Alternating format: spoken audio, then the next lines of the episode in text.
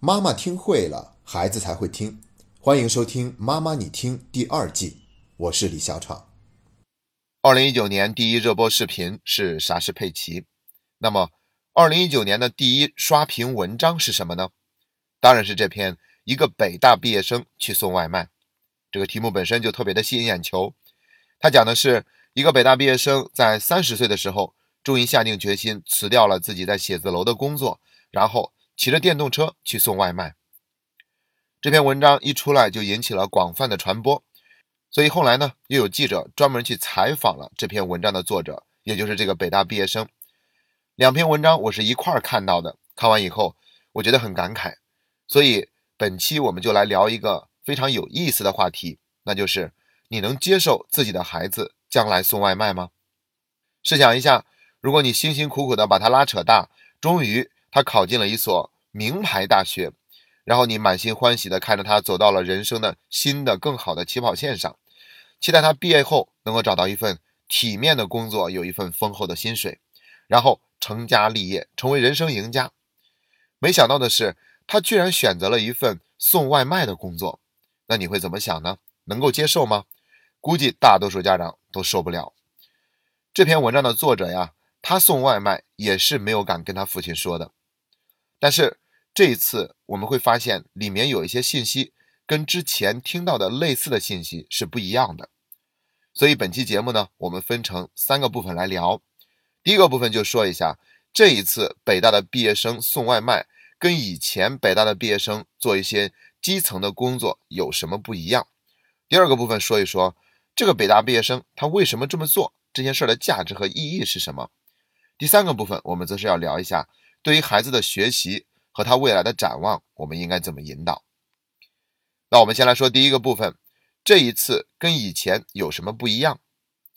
要知道，北大毕业生去做了一个让我们大跌眼球的工作，这样的新闻已经不是第一次看到了。二零零三年的时候，就有一个北大毕业生去卖猪肉了，他叫卢步轩，他是一九八四年的毕业生，工作了那么多年以后呢，居然开始去卖猪肉。当时呢，也是引起了很多的热议，大家都觉得你是一个北大的高材生，怎么能去卖猪肉呢？这不就是一种资源的浪费吗？但是今天我们不会这么说了，因为人家卖猪肉已经一年可以卖到十个亿，所以他现在已经通过卖猪肉成为人生赢家，走上了人生巅峰了。那之前呢，我们还曾经听过这样的报道，就是有北大的毕业生一毕业居然去出家了，这样的事情呢，的确会让我们觉得很惊讶，但是。他跟找了一份底层的工作不一样，出家他更像是一种超脱，是我们普通人望尘莫及的。但是这一次可就真的是找了一个非常底层的工作，而且也没有像卖猪肉那样有了一个那么大的发展空间。作者呢，他也不是一个富家公子哥，为了体验生活，隐藏真实身份，骑着电动车去东奔西跑。要知道，他做了一个星期就瘦了十斤，而且。每一单只挣七块钱，一个月也就五六千块钱的收入，所以呢，既没有一个很好的收入，又没有很好的发展前景，而且特别的辛苦。那他为什么还要去做这样的工作呢？这就是这件事情的不一样的地方了。那接下来呢，我们就要进入第二个部分，聊一聊作者这么做的动机是什么，并因此可以看到这件事情它背后的价值和意义。可以说，这位北大毕业生的选择呢，是对我们传统价值观的一次反思和反抗。他在接受采访的时候也这样说：“他说，这个社会一直在告诉我，你很快就要阶级滑落了，所以呢，每天都很焦虑。那我干脆直接主动滑落到最底层，看看你们还能把我怎么样？我还会不会焦虑呢？所以他就是抱着这样的一个心态去进行了一次尝试。这是那篇文章里面让我记忆深刻的一个片段。也就是说。”他是因为每天在那里奋斗，很忙碌，很焦虑，所以呢，不愿意再这样下去了，就做了这样的一个尝试。还有一个就是记者在问他说：“你这样岂不是让自己很受苦？你还是有的选的，你干嘛非得要这样做？”然后他就说：“不同的人有不同的痛苦，每个人产生的困惑也都不一样。但是大家呢，都是困惑在自己的领域。所以对于穷人来说呢，可能吃不饱穿不暖就会去自杀，而另外一些人呢？”只是精神上出现了问题，也会去自杀，所以都是很苦的。人难道一定要到了吃不饱穿不暖的地步，才有正当的资格去证明自己的不快乐吗？失败不是只有无法温饱这一种形态，任何形式的失败对人的意义是无差别的。所以他觉得自己跟那些在生存线上挣扎的劳苦大众是一样的，因为他过得也不开心。我想他所说的这些话，他所做的反思，一定是能够引起很多人的共鸣的。我觉得呢，这种反思特别的好，他早晚都要来，反倒是早来一些会更好。你看，在网上有一句话流传的特别广，叫做“很多人二十五岁时就死了，只是到七十岁才埋”。我也曾经跟一个法国人聊天，让他聊一聊中国人跟法国人之间最大的区别是什么，他就说自由。当时我一听没明白过来到底是怎么一回事儿，然后这个法国人就解释说，他在中国待了两年多的时间，他发现所有的中国人追求的都是一样的，都是一个模式，大家都忙着挣钱买房子。买更好的车，但是法国人呢？他们不这样，他们没有那么着急的要挣钱，一定要开更好的车，住更大的房子。恰恰相反的是，他们总是想着办法去过一个不一样的人生，所以他们的价值取向是更加丰富的。最近我还看到一个数据，说二零一八年中国的男性就业者每天工作时间为七小时五十二分钟，女性为七小时二十四分钟。这个数据呢？比十年前，也就是二零零八年，工作的时长增加了百分之二十二，而现在整个全球的趋势都是在减少工作时间，只有我们中国人变得更拼了，这不是一个好消息，说明我们大家都陷入了一种更加焦虑的状态。我们可以想象一下，我们都觉得自己想要的人生是那样的，但是呢，只有少数人过上了那样的人生。如果我们没有过上的话，本身就会焦虑。而那些已经活出来我们想要的人生的人呢？他们也很焦虑，因为不断的有新人涌入到这个群体中来呀，所以他们随时都有可能被挤掉，就像作者所说的那样，出现阶层的滑落。所以呢，无论你是做到的还是没有做到的，每天都是处于一种焦虑的、惶恐的状态。我还记得《无间道》的主题曲里面有这样一句歌词，叫做“我们都在不断赶路，忘记了出路”。在失望中追求偶尔的满足，人生是有四层境界的，最底层是生存，第二层是生活，第三层是生命，第四层是生死。虽然我们现在经济条件已经不错了，温饱也都已经解决了，但极有可能我们还是活在生存阶段，而没有生活，更别提对生命意义的探讨和生死了。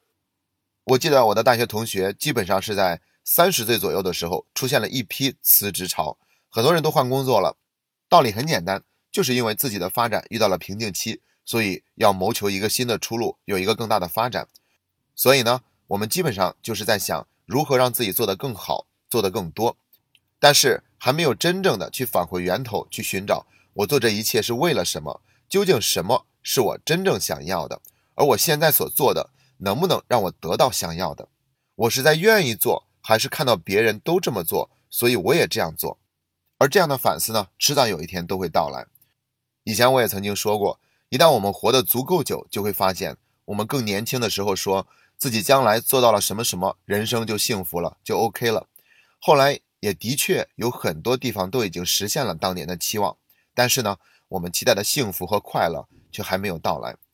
人生呢，就像爬山，翻过一个山头，又有一个山头，无穷无尽。我们就这样走着，跟人比着，很容易就迷失了道路，而忘记了自己究竟为了什么要这样做，自己真正想要的是什么。所以我才觉得，这个北大毕业生在三十岁的时候就能够做出这样的一个决绝的反思，是非常厉害的一件事儿。当然了，这种做法并不新鲜。我们可以看到，在美国上个世纪六七十年代的时候，他们的嬉皮士做的基本上也是这样的事情。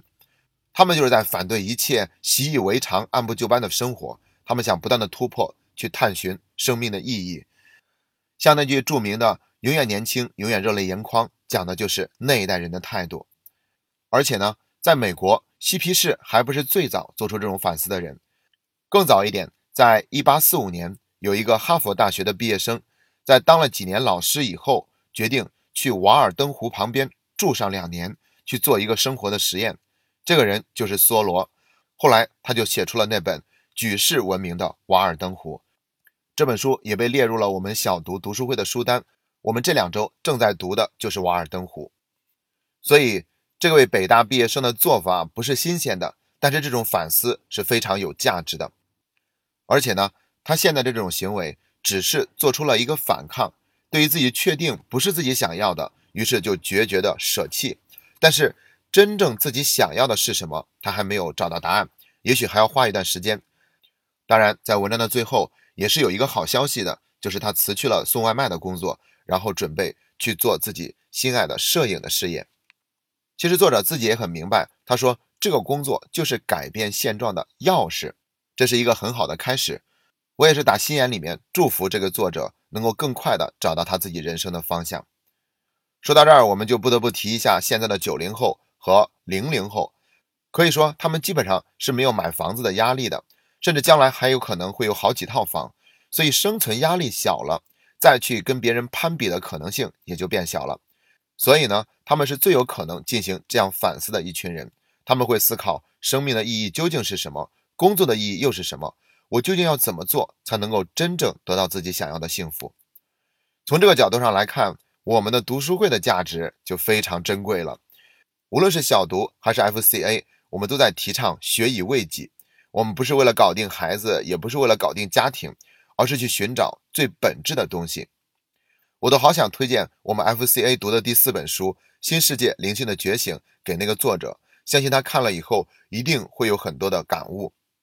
而且呢，作为家长，我们今天再去做这样的学习和积累，也是在给孩子做了一个非常好的榜样，因为他们那一代人注定会进行这样的反思。而不仅仅是活在芸芸众生里面，按照大家统一的模式向前拼搏。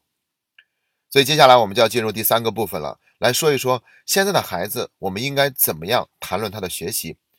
如果你不好好学习，将来如何在社会上立足呢？如何能养活你自己呢？这种说法呀，对他们已经不管用了。